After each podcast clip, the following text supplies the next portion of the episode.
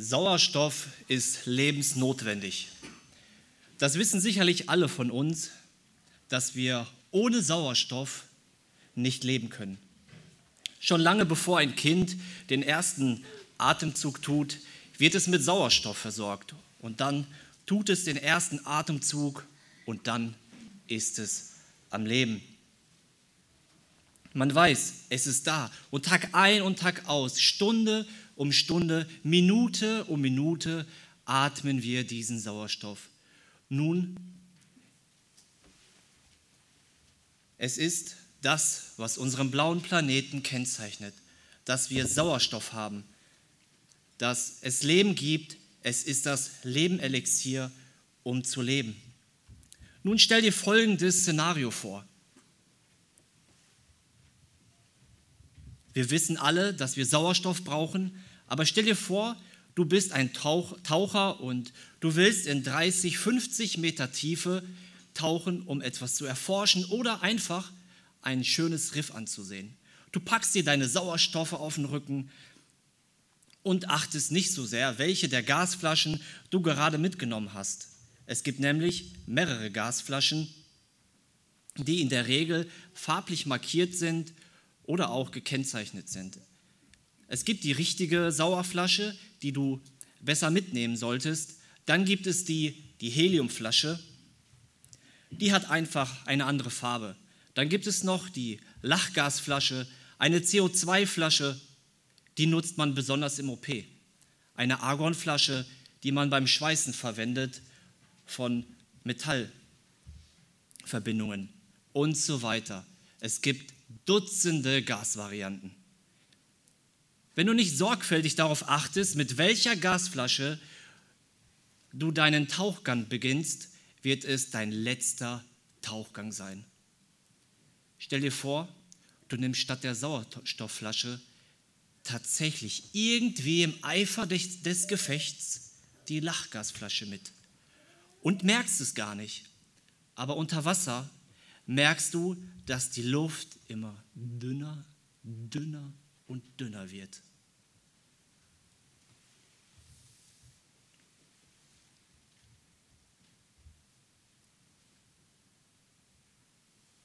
Nun, in derselben Art und Weise, so wie der Sauerstoff unser Lebenselixier ist, gibt es ein Lebenselixier im geistlichen Bereich.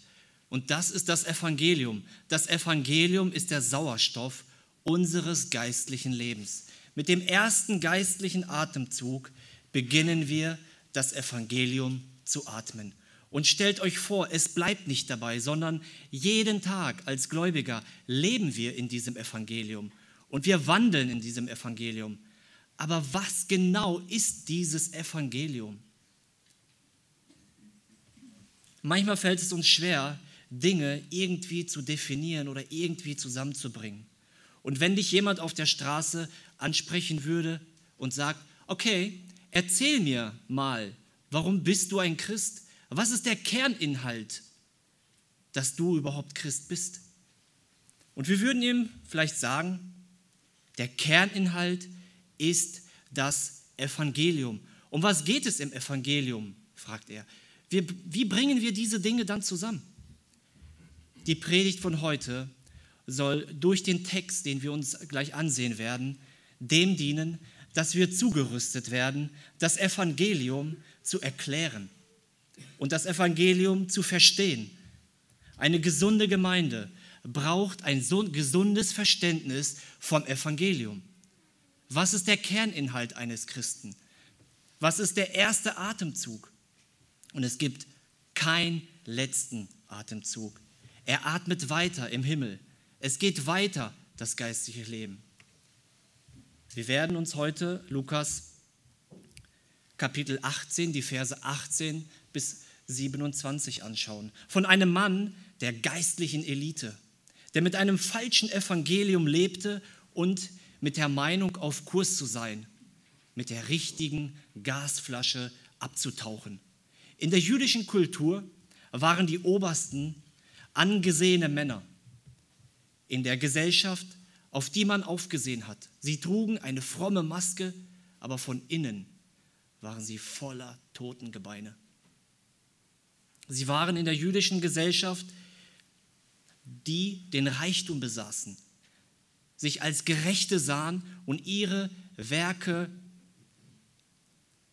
so hoch ansetzten, dass alle auf sie aufsahen.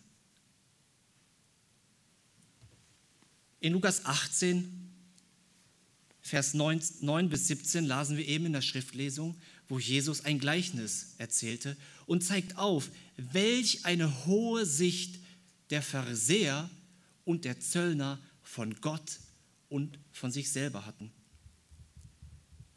Dieser religiöse, selbstgerechte Mann sucht noch nach einer weiteren Tat, die er irgendwie noch zu seinem Leben dazu hinzufügen könnte, um ewiges Leben zu ererben. Die drei Evangelien berichten, Evangelien, sie berichten über diese Begebenheit.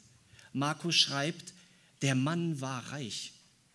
Matthäus beschreibt ihn, er war jung. Lukas beginnt damit, er war ein oberster Vorsteher einer Synagoge und durch den Reichtum hatten sie diesen Zugang zu so einer Stelle. Wir kommen zum Predigtext. Und die Predigt habe ich überschrieben mit der Überschrift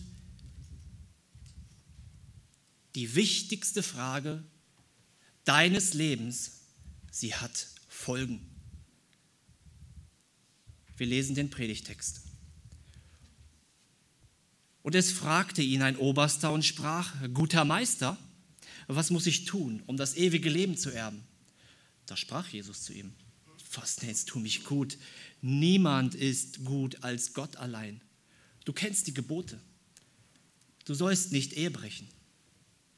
Du sollst nicht töten. Du sollst nicht stehlen. Du sollst nicht falsches Zeugnis reden. Du sollst deinen Vater und deine Mutter ehren. Er aber sprach, das alles habe ich gehalten von meiner Jugend an. Als Jesus dies hörte, sprach er zu ihm, eines fehlt dir noch. Verkaufe alles, was du hast, und verteile es an die Armen, so wirst du einen Schatz im Himmel haben, und komm, folge mir nach.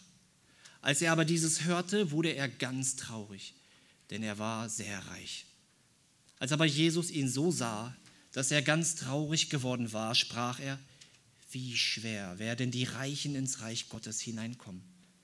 Denn es ist leichter, dass ein Kamel durch ein Nadelöhr geht, als dass ein Reicher in das Reich Gottes hineinkommt. Da sprachen die, welche es hörten, wer kann dann überhaupt errettet werden? Er sprach, was bei den Menschen unmöglich ist, das ist bei Gott möglich. Folgende Punkte wollen wir uns zum Predigtext anschauen. Er geht zur richtigen Person, Punkt 1, er geht zur richtigen Person und stellt die wichtige Frage, die wichtigste Frage. Punkt 2, er bekommt die richtige Antwort, trifft die falsche Entscheidung. Punkt 1. Er geht zur richtigen Person und stellt die wichtigste Frage. Dieser Mann hätte keine bessere und geeignetere Person finden können. Er stellt die wichtigste Frage des Lebens an der kompetentesten Stelle, bei dem, der das Leben ist. Wenn nicht bei Jesus, wo dann, würden wir sagen. Jesus ist die beste Fachperson, wenn es die zentralen Fragen des Lebens geht. Jesus sagt von sich, ich bin der Weg, die Wahrheit und das Leben und niemand kommt zum Vater nur durch mich. Johannes 14, Vers 6. Er spricht ihn an mit guter Meister oder übersetzt mit guter Lehrer. Was muss ich tun, um das ewige Leben zu erben. Es ist bemerkenswert, wie der junge Mann Jesus hier anspricht. Guter Meister oder übersetzt Lehrer, was meint er? Der von Gott sei, aber nicht Gott ist. Hier steht, hier steht er vor Jesus, den sie nicht als Gott angenommen haben. Er hat eine absolut falsche Sicht von der Gottheit Jesu. Aber warum stellt der gute Mann überhaupt so eine Frage? In, wie in Vers 21 er bereits bestätigt hat, wenn, es, wenn er doch schon alles gehalten hat. Warum stellt er überhaupt so eine Frage? Was muss ich tun, machen, leisten, erbringen, vollbringen? Wie muss ich denn überhaupt noch weiter aktiv sein? Er muss sich hier ein Stück weit beweisen, sein Maß an erreichter Gerechtigkeit zu Schaustellen vor den anderen. Er hat wirklich eine falsche Sicht von sich selber. Wenn du vor Gott stehst und er dich fragen wird, warum sollte ich dich in den Himmel lassen? Wie antwortest du? Ich habe mich bekehrt. Ich habe mich getauft. Ich habe gespendet. Man könnte diese Liste unendlich lang weiterführen. Oder kannst du in der dritten Person antworten? Christus hat gesühnt. Christus hat bezahlt. Und es ist in keinem anderen das Heil, denn es ist kein anderer Name unter dem Himmel den Menschen gegeben, in dem wir gerettet werden sollen. Christus. Apostelgeschichte 4, Vers 12. In der Ich-Form kannst du und du wirst nicht bestehen. Das ist ein falsches Evangelium. Man taucht mit der falschen Gasflasche ab und das für eine unbegrenzte Zeit. Die Bibel spricht vom ewigen Leben. Für uns, die wir in Raum und Zeit leben, unvorstellbar. Es ist eine Zeit, die nie aufhört. Und die Bibel zeigt uns dass das Reich Gottes nicht von dieser Welt ist. Geht es um das Reich Gottes, dann geht es um die Ewigkeit. Mein Reich ist nicht von dieser, nicht von dieser Welt, lesen wir in Johannes 18. Es beginnt da, wo Menschen zu Jesus finden und in seiner Gemeinde sind und von vollendet in der Ewigkeit. In der Frage, die der Mann stellt, ist ein absoluter Widerspruch.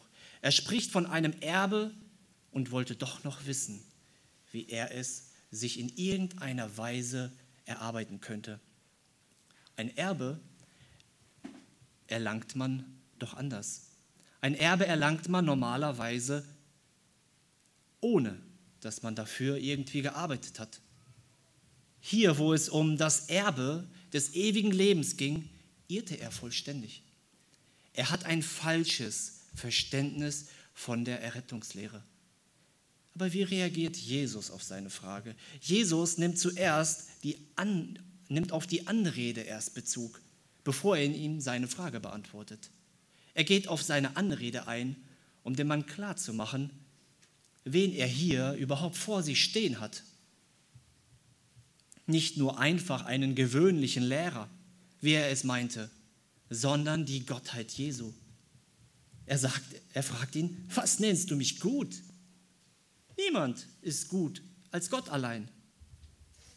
Aber was soll diese Frage? Jesus ist doch Gott. Wir merken, sie führen ständig einen Dialog. Jesus ist doch Gott. Warum tut er so, als wenn er nicht Gott sei? Oder haben die Bibelkritiker recht? Oder die Religionen wie die Zeugen Jehovas und Muslime, wenn sie behaupten, dass Jesus nie gesagt hätte, er sei Messias? Jesus hätte nie den Anspruch gestellt, Gott zu sein. Diese Reaktion von Jesus könnte so einen solchen Schlussfolgerung könnte zu so einer Schlussfolgerung führen. Aber Augen auf. Was meint ihr, warum reagiert Jesus so und sagt, dass nur einer gut sei, nämlich Gott? Denn eines ist völlig klar, Jesus ist Gott. Und das möchte ich euch an einigen Bibelstellen zeigen. Matthäus 16, Vers 16 da antwortet Simon Petrus und sprach, du bist der Christus, der Sohn des lebendigen Gottes. Johannes 5, Vers 17 bis 18. Mein Vater wirkt bis jetzt und ich wirke auch. Johannes 1, Vers 1. Im Anfang war das Wort und das Wort war bei Gott und das Wort war Gott. Was ist das Wort? Johannes Kapitel 1, Vers 14. Das Wort wurde Fleisch und wohnte unter uns und wir sahen seine Herrlichkeit, eine Herrlichkeit als das Eingeborenen vom Vater, voller Gnade und Wahrheit. Johannes 20, Vers 28. Thomas, Thomas, der es nicht glauben konnte, dass Jesus von den Toten auferstanden ist. Und als er ihn sah, seine Hände, seine Seite, sprach er, mein Herr und mein Gott. Aber warum sagt er ihm das nicht? Genauso. Jesus zeigt damit auf, dass dieser Mann nicht wirklich wusste, mit wem er es hier zu tun hat. Der reiche Mann sah ihn, Jesus, lediglich einen, als einen weisen Lehrer Israels an, der offensichtlich ewiges Leben hat und ihm daher sagen könnte, wie er es auch bekommen könnte. Wie hätte der Mann reagiert, wenn er gewusst hätte, wer Jesus wirklich ist? Wie hätte er geantwortet? Er hätte vielleicht gesagt und entgegnet und gesagt, aber du bist doch der Sohn Gottes. Deshalb bist du Gott und mit Recht nenne ich dich guter Meister. Aber eben, er weiß nicht wirklich, mit wem er es hier zu tun hat.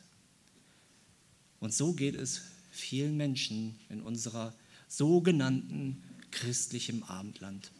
Was wissen sie noch oder überhaupt von Jesus?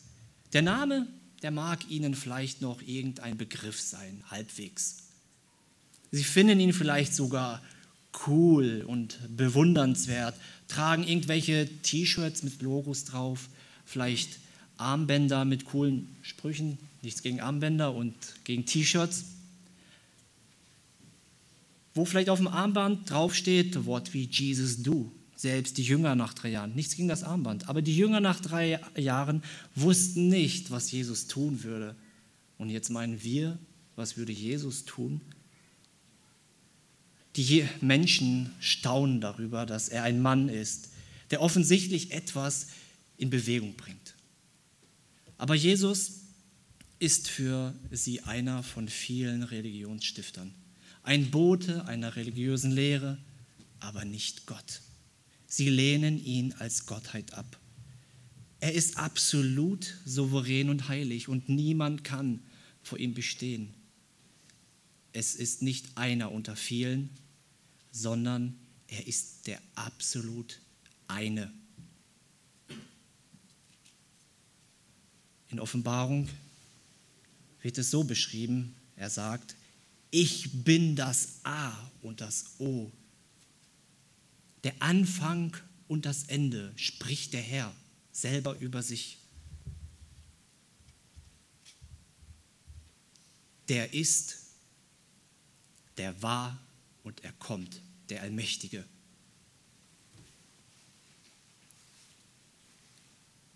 Wir kommen zu Punkt 2.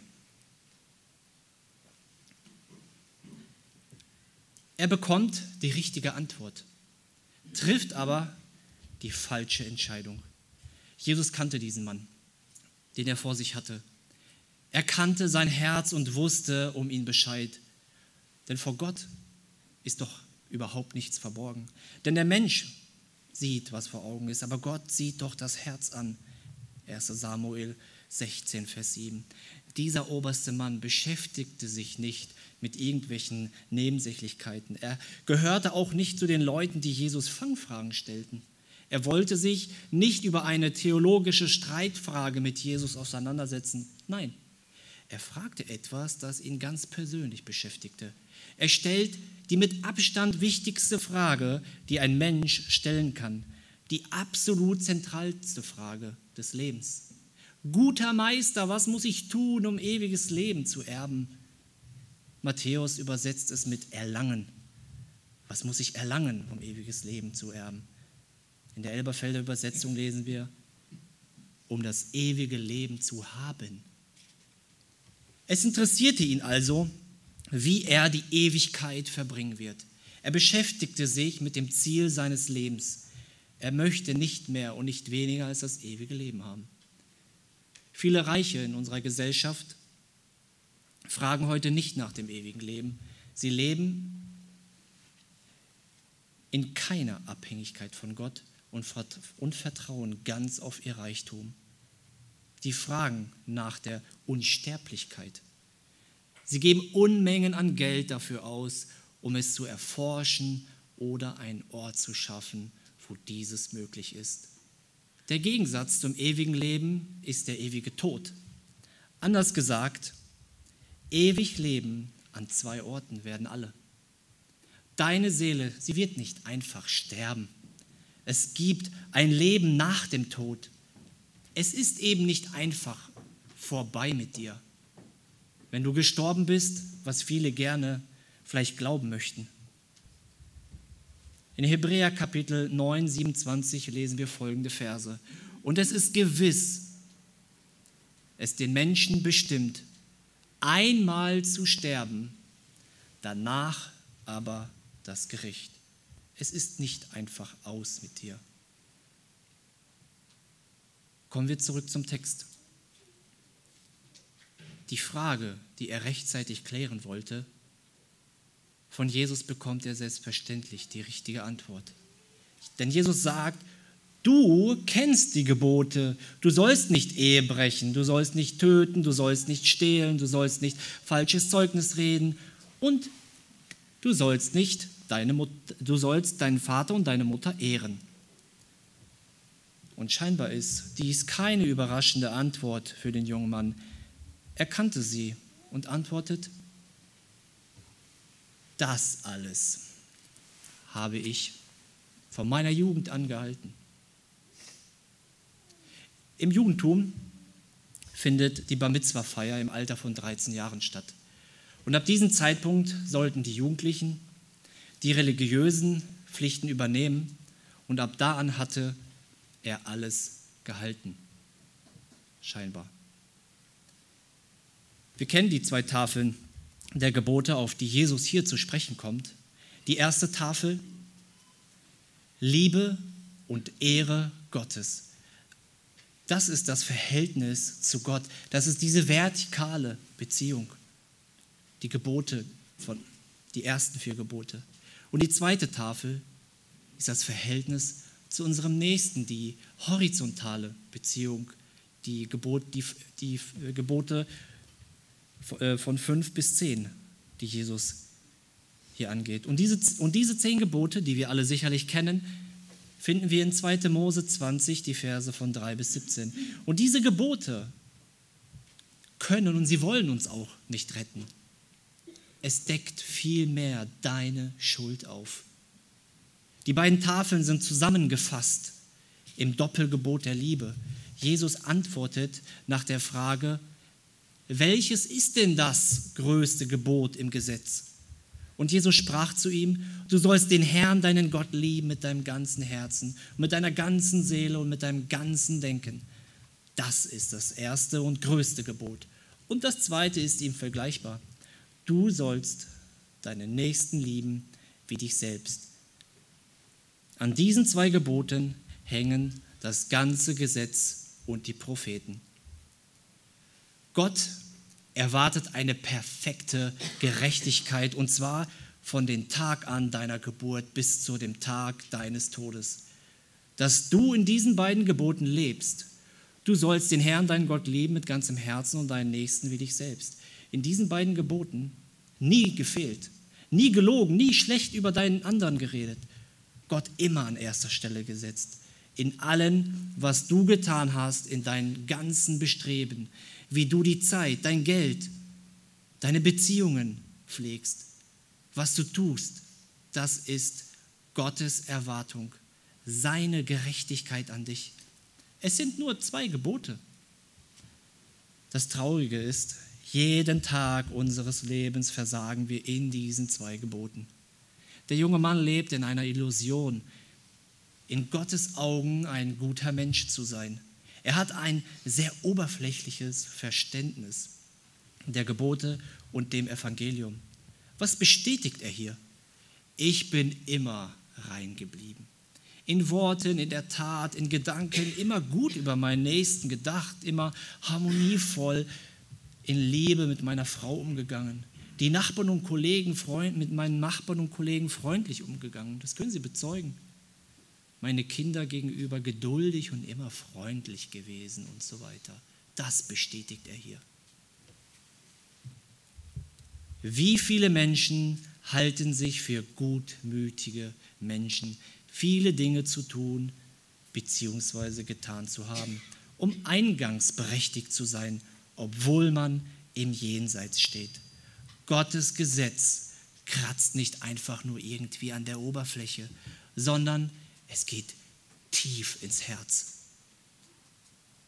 Denn aus dem Herzen kommen böse Gedanken, Mord, Ehebruch, Unzucht, Diebstahl, falsche Zeugnisse, Lästerungen.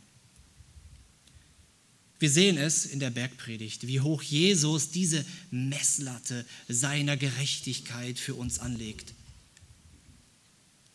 Hass des Nächsten ist genauso schlimm wie Mord, denn die Vorstufe für Mord ist Hass und keine Krankheit, die irgendwie therapeutisch behandelt werden muss. Begehrende Blicke nach einer anderen Frau, sie sind wie Ehebruch. Die Vorstufe für Ehebruch sind begehrende Blicke einer anderen Frau. So hoch legt äh, Jesus diese Messlatte. Kein Mensch wird durch die Werke des Gesetzes gerettet. Das Ziel der Gebote ist für uns, den Maßstab Gottes zu sehen, den er für, den er für uns hat, auf dass wir darin leben und unsere Schuld und unser Versagen erkennen und unser Bankrott damit erklären. Aber als Jesus das hörte, wie der Mann geantwortet hat, sprach er zu ihm, Eins fehlt dir noch. Verkaufe alles, was du hast, verteile es an die Armen und so wirst du einen Schatz im Himmel haben. Und komm, folge mir nach. Aber als er das dies hörte, wurde er ganz traurig, denn er war sehr reich. Jesus sieht hier die Hilflosigkeit des Mannes. Er hat Mitleid mit ihm aber er bestätigt ihn in keiner Weise, sondern er korrigiert ihn. Er sagt nicht, ich wäre so stolz auf dich, wenn du mir nachfolgst. Oder du bist so wertvoll, ich möchte dich dazu einladen, komm, folge mir nach. Und wie du bist, so möchte ich dich heute einladen. Er macht eine absolute und klare Ansage und fordert ihn auf. Aber womit korrigiert er den Mann? Jesus, er nimmt das Gesetz und hält es ihm vor. Das Gesetz zeigt die Heiligkeit und den Anspruch Gottes. Jesus macht einen Sprung von der ersten Gesetztafel zu der zweiten Gesetztafel, vom Menschenverhältnis zum Gottesverhältnis. Jesus korrigiert nicht nur, er macht einen Schritt weiter denn er kannte sein Herz. Er hat ihn schon vorher durchleuchtet. Jesus zeigt ihm, dass er ein Götzendiener ist.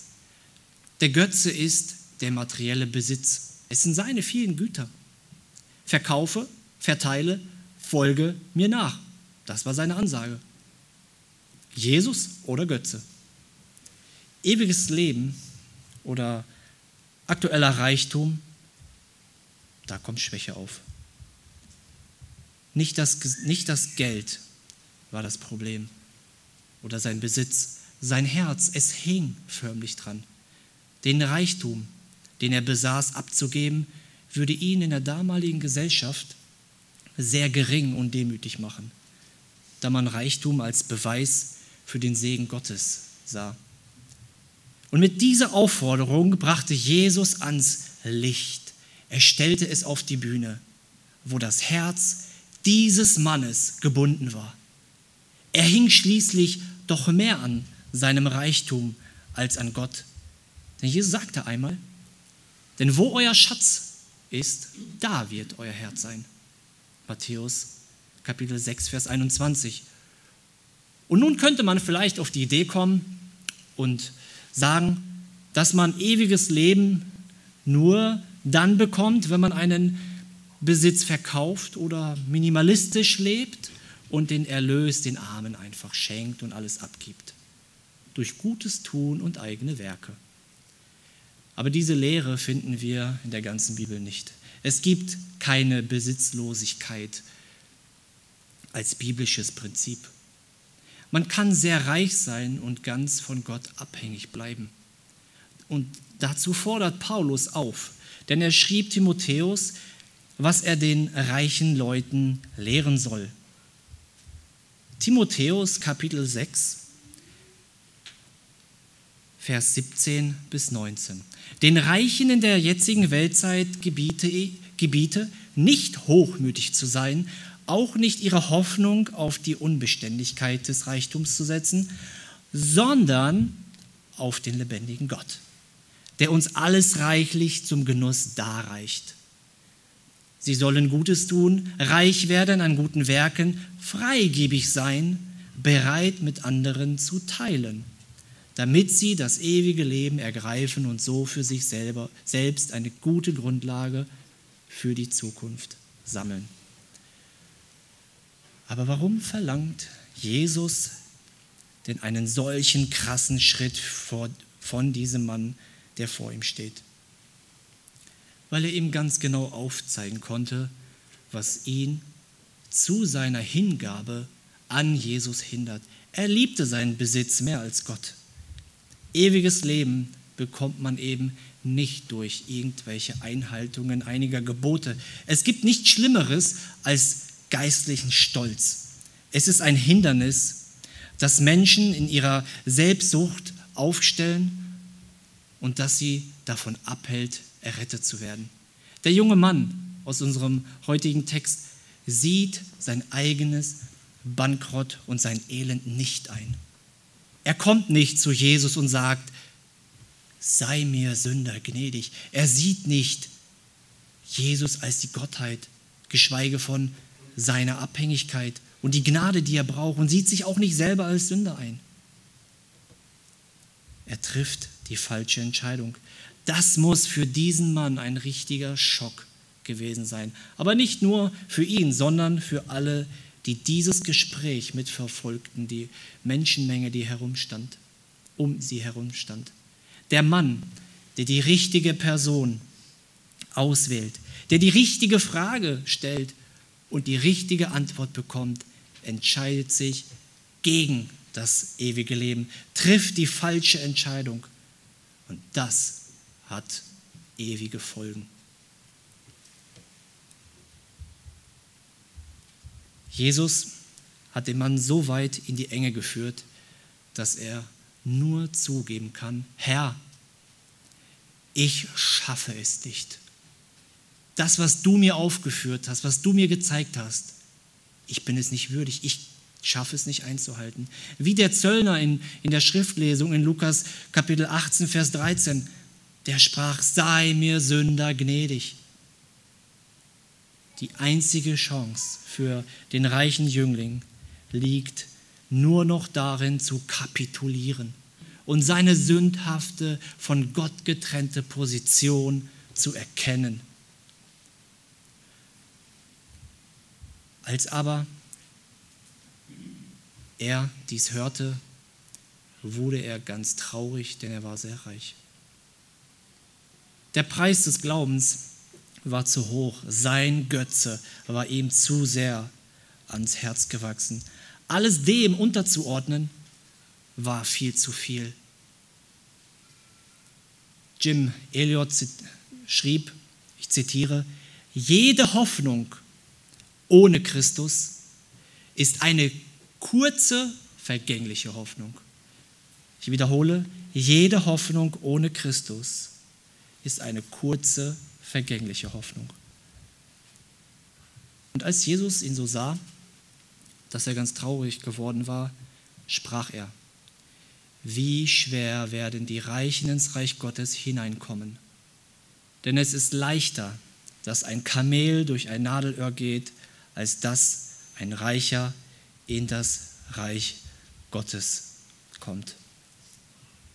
Weil er großen Wohlstand hatte, stand er sehr unter dem Einfluss und er zog es vor, lieber Christus zu verlassen, als sich der Verpflichtung zu unterziehen, seinen Reichtum für Arme zur Verfügung zu stellen.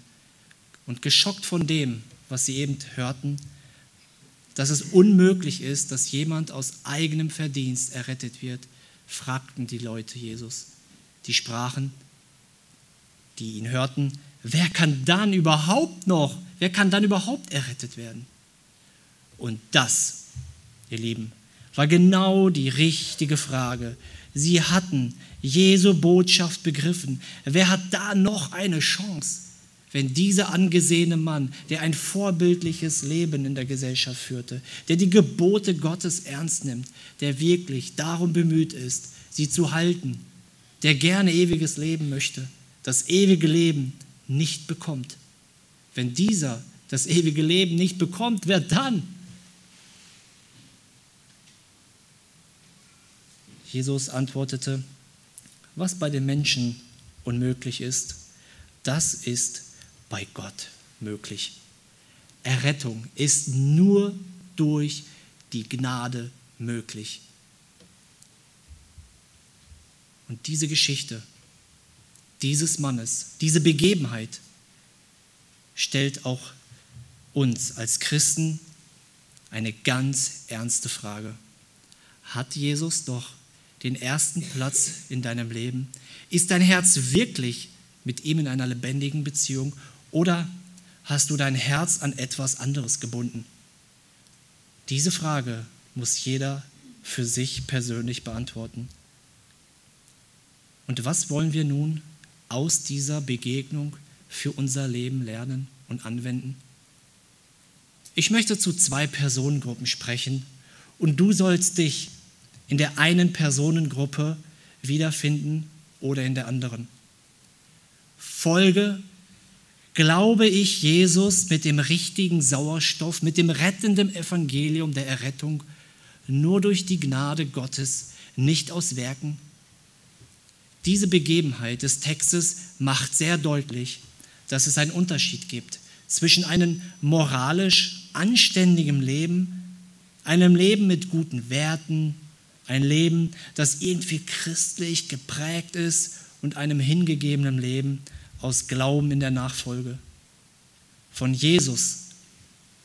Das sind zwei Dinge, die sich unterscheiden, wenn du bereits in der Nachfolge stehst. Wenn Jesus dich in die Nachfolge auffordert, wenn du das gehört und verstanden hast, dann beansprucht er immer das ganze Leben und alle Bereiche deines Lebens, die im Einklang seiner Prinzipien sein sollen. In welchen Bereichen deines Lebens lässt du Jesus aus den Bestimmungen deines Lebens? Finanzen, Zeit, zwischenmenschliche Beziehungen, lebst du in der Gesinnung Jesu, wie Paulus in Philippa 2, die Verse 3 bis 5 auffordert? Tut nichts aus Selbstsucht oder nichtigen Ehrgeiz, sondern in Demut achte einer den anderen höher als sich selbst. Jeder schaue nicht auf das Seine, sondern jeder auf das des anderen.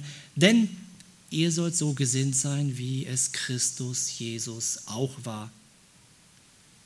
Oder hast du vielleicht dein eigenes Maß an Gerechtigkeit und den Umgang mit deinem Nächsten, wie deinem Ehepartner, deinen Kindern, deinen Kollegen, Geschwistern in der Gemeinde? Vielleicht denkst du jetzt, Willi, jetzt wirst du aber ziemlich pharisäisch, gesetzlich. Die Bibel, das Wort Gottes, fordert uns in Jakobus 2, 26 auf, Werke im Glauben zu tun. Denn gleich wie der Leib ohne Geist tot ist, also ist auch der Glaube ohne die Werke tot. Und wenn du zu der Personengruppe gehörst, der noch nicht im Glauben steht, gilt es dir heute genauso wie den jungen Mann damals. Jesus fordert dich auf zu folgen und nicht deinen eigenen Vorstellungen deines Lebens.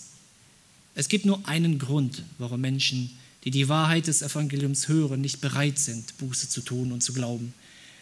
Sie wollen sich nicht selbst als Arme, als Gefangene, Blinde oder Unterdrückte sehen.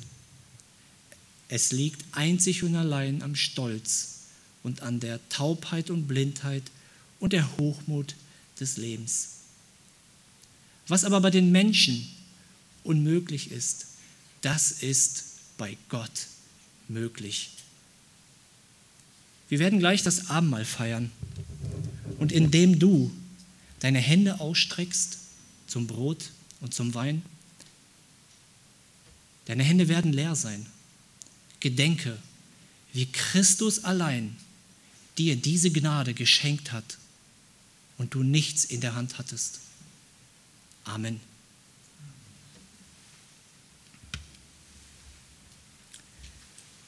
Hab herzlichen Dank für dein Wort und dass dein Wort nicht leer ausgeht. Wir danken dir, dass du uns aufforderst, in die Nachfolge zu gehen, in der Nachfolge bewusst feste Schritte zu tun. Und ich möchte dich bitten, dass wir in der Nachfolge wirklich dessen bewusst sind, wem wir nachfolgen. Und hilf uns dieses in Treue zu tun. Und diejenigen, die das noch nicht tun. Schenke Gnade. Amen.